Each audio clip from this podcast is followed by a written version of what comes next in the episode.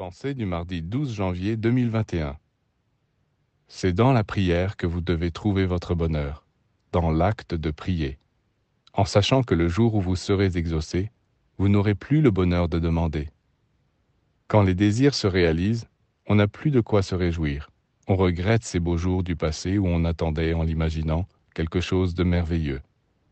C'est pourquoi vous devez trouver tout votre bonheur dans ce lien que votre prière crée entre le ciel et vous.